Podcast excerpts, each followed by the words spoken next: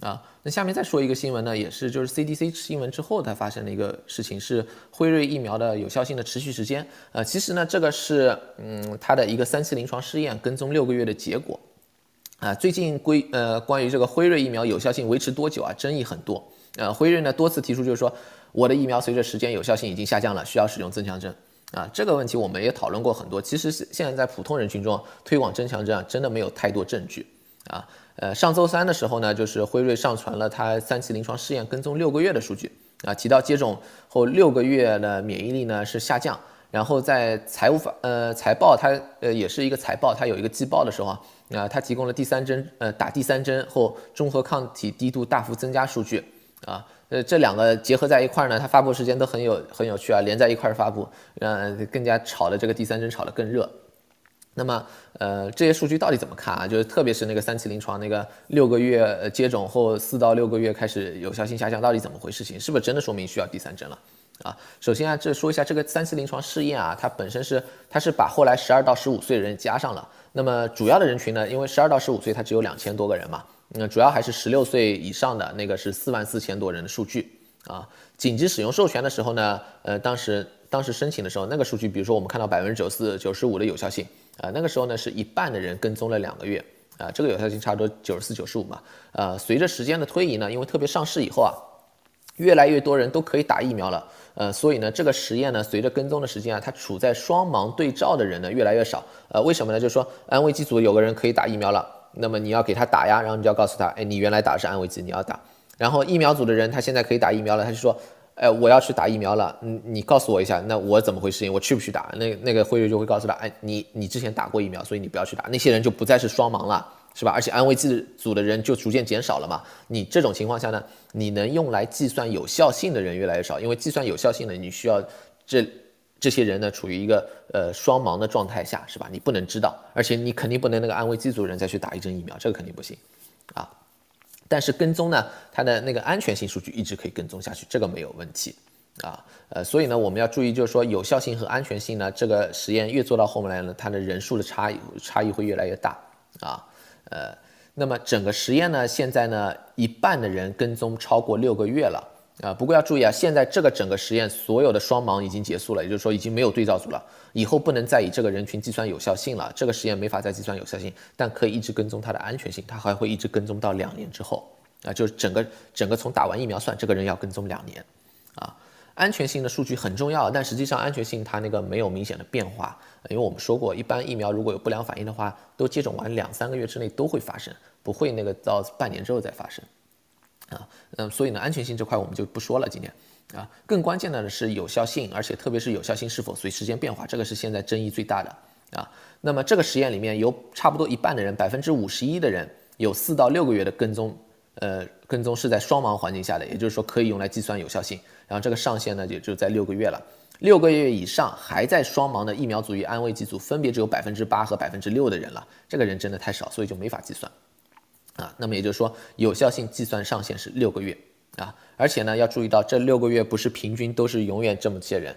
越到越到往后呢，人数越少，误差范围也会越大，因为你人少了嘛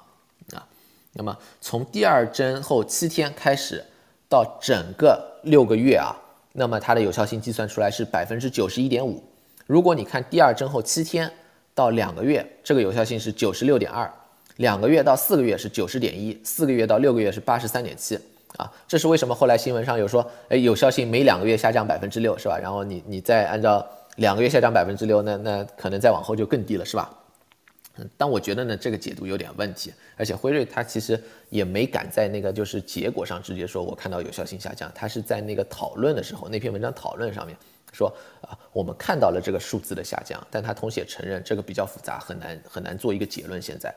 啊，呃，我我认为为什么说那个你现在光凭这个就说每两个月下降百分之六有问题呢？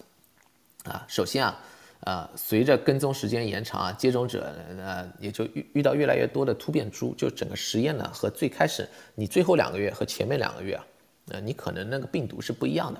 啊。你像他申请 EUA 的时候，连阿尔法突变株都好像不是一个主流，是吧？啊，但到后来啊，你特别是那个就是你你后面到四到六个月这个时候啊，你贝塔伽马株都出来了啊。那它有在南非做的，那碰到贝塔株特别多；有在南美做的，那伽马株特别多。而且美国那个时候伽马株人数也不少，伽马株一直在美国高的时候可以到百分之十几啊，百分之十五差不多都有，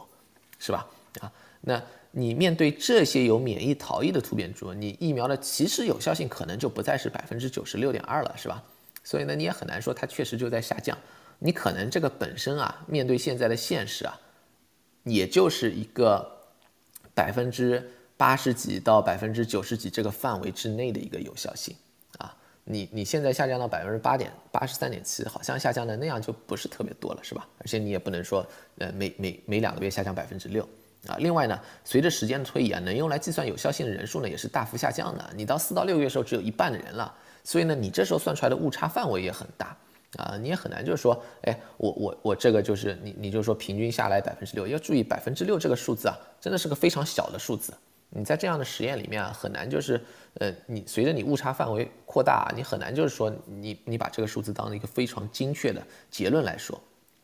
啊，所以呢，很难说真的是每两个月下降百分之六，还实际上没太大区别，啊，另外防重症啊，整个实验做下来，防重症百分之九十七的有效性，啊，我还有一点要注意啊，就是说我们到最后啊说有下降有下降，另外一个明确的就是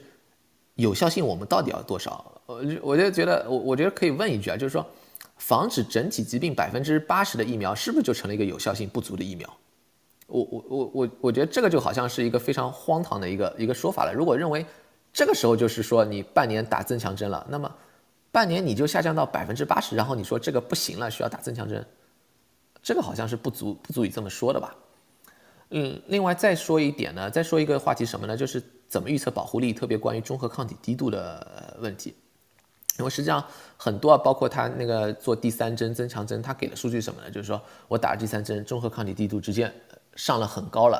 啊，这这是他一个主要的理由。然后他呢也也说，就是说你看随着时间的过去啊，中和抗体低度有下降，是吧？啊，所以呢我现在又能把它拉上去，所以要打第三针啊。那么这里面其实就涉及到一个我我觉得是一个基础的理论问题，就是说我们怎么来预测疫苗的有效性？嗯，也包括像辉瑞他们，其实说的是很多我们普通人里面也有这样的呃想法，就是说，哎，我们知道中和抗体低度是不是就能知道有效性，是不是就能对应起来啊？呃，这这是因为他们那个公司里面他也有这样的一个，就是其实他有一定这样的想法，但他这个理论上实际上是稍微有点不一样，我们普通人可能就理解的更加极端一些，所以就变成我知道抗体低度就想知道有效性，是吧？啊，那么呃。这个想法呢，我觉得呢是现在是做不到的，也是不赞同的。为什么？中和抗体确实有保护作用，中和抗体低度高低呢，与疫苗有效性也可能非常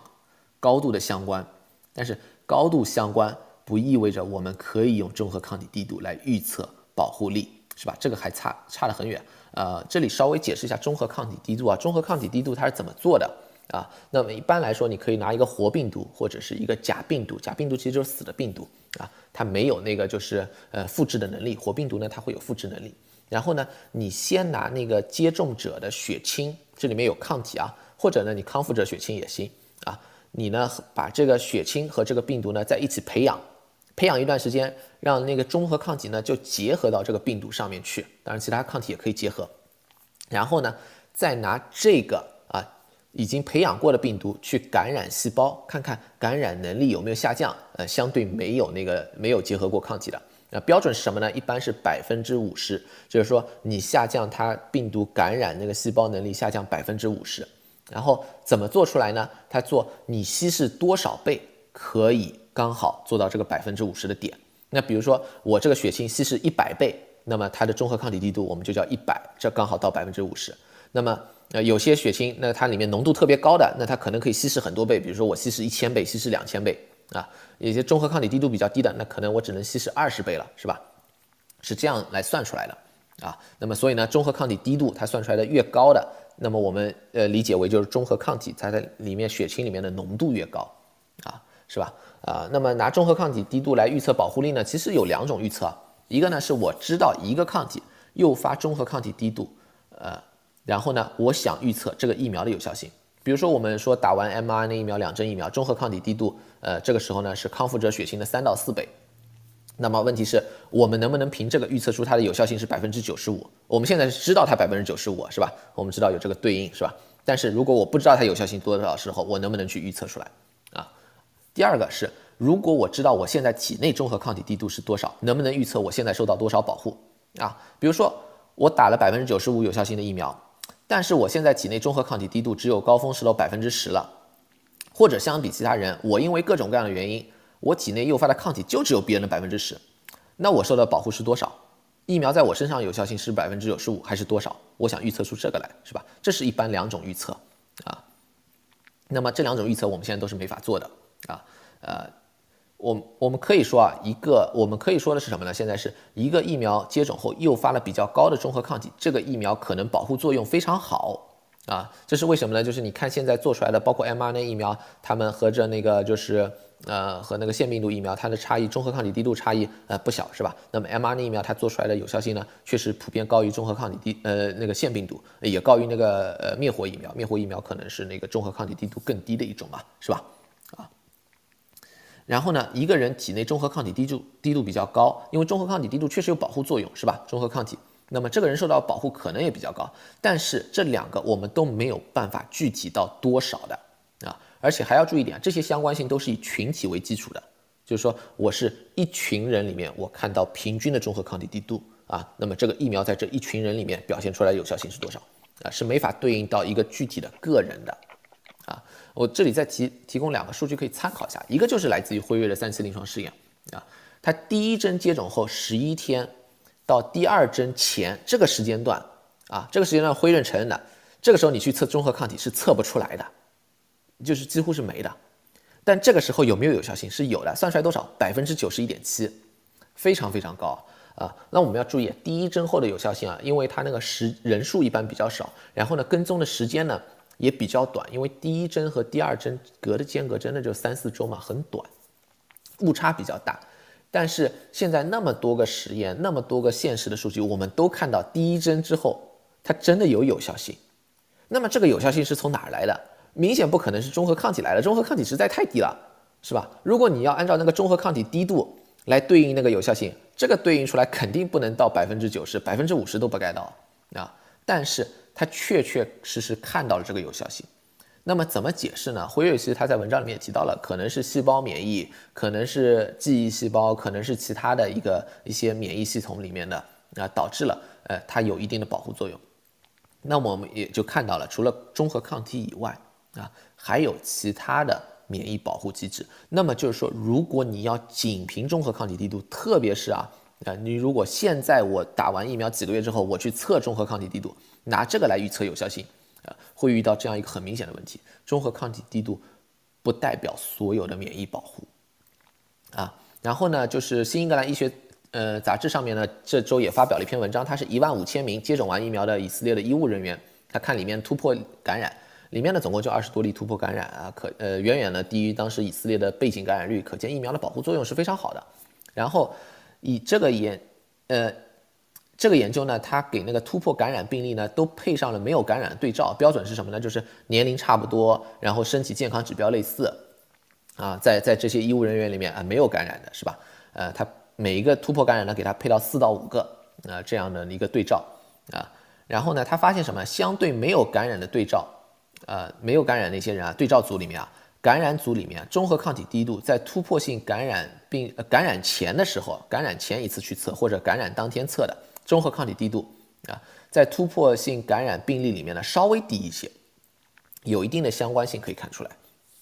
啊。这个显示呢，中和抗体低度可能确实和保护作用有相关性，这个没有问题是吧？但是要注意啊，两者的范围是有重合的，就是我们要来做预测的时候啊。我我这个就很难做了，为什么？两者范围有重合的，你有重合的，你你你对个体来说就没法来预测了，是吧？因为你完全可以，你你的范围既在这个呃那些他他这一组里面有感染的，也在那个没有感染里面，那你那你算什么呢？是吧？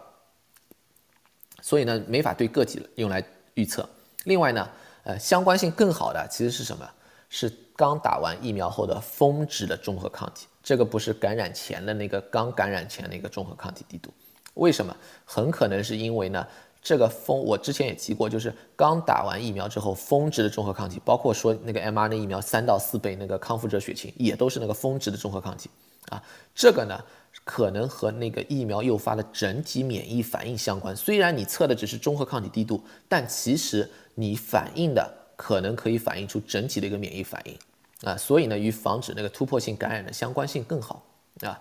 哪怕是这个都有范围重合，所以呢，还是很难用到个体来预测。最后再提一点啊，这些医务人员呢，还都是年轻健康人为主啊，他们的峰值中和抗体呢，本身就属于一个比较高的水平啊。绝对不属于那些我们认为是低的那些啊，所以呢，我们没法依据说你低于多少就有突破性感染，因为你看，其实人家不差的时候也会有突破性感染，是吧？啊，你现在根本就没法说你高于多少就安全了，低于多少哎就不安全，不是这样的啊。这方面呢，只能不断的积累类似的研究，然后在群体里面找出一个合适的目标范围啊，而且也是群体里面找到合适目标范围啊。不是用于我个体去测一下，看看你那个保护力对应的是多少，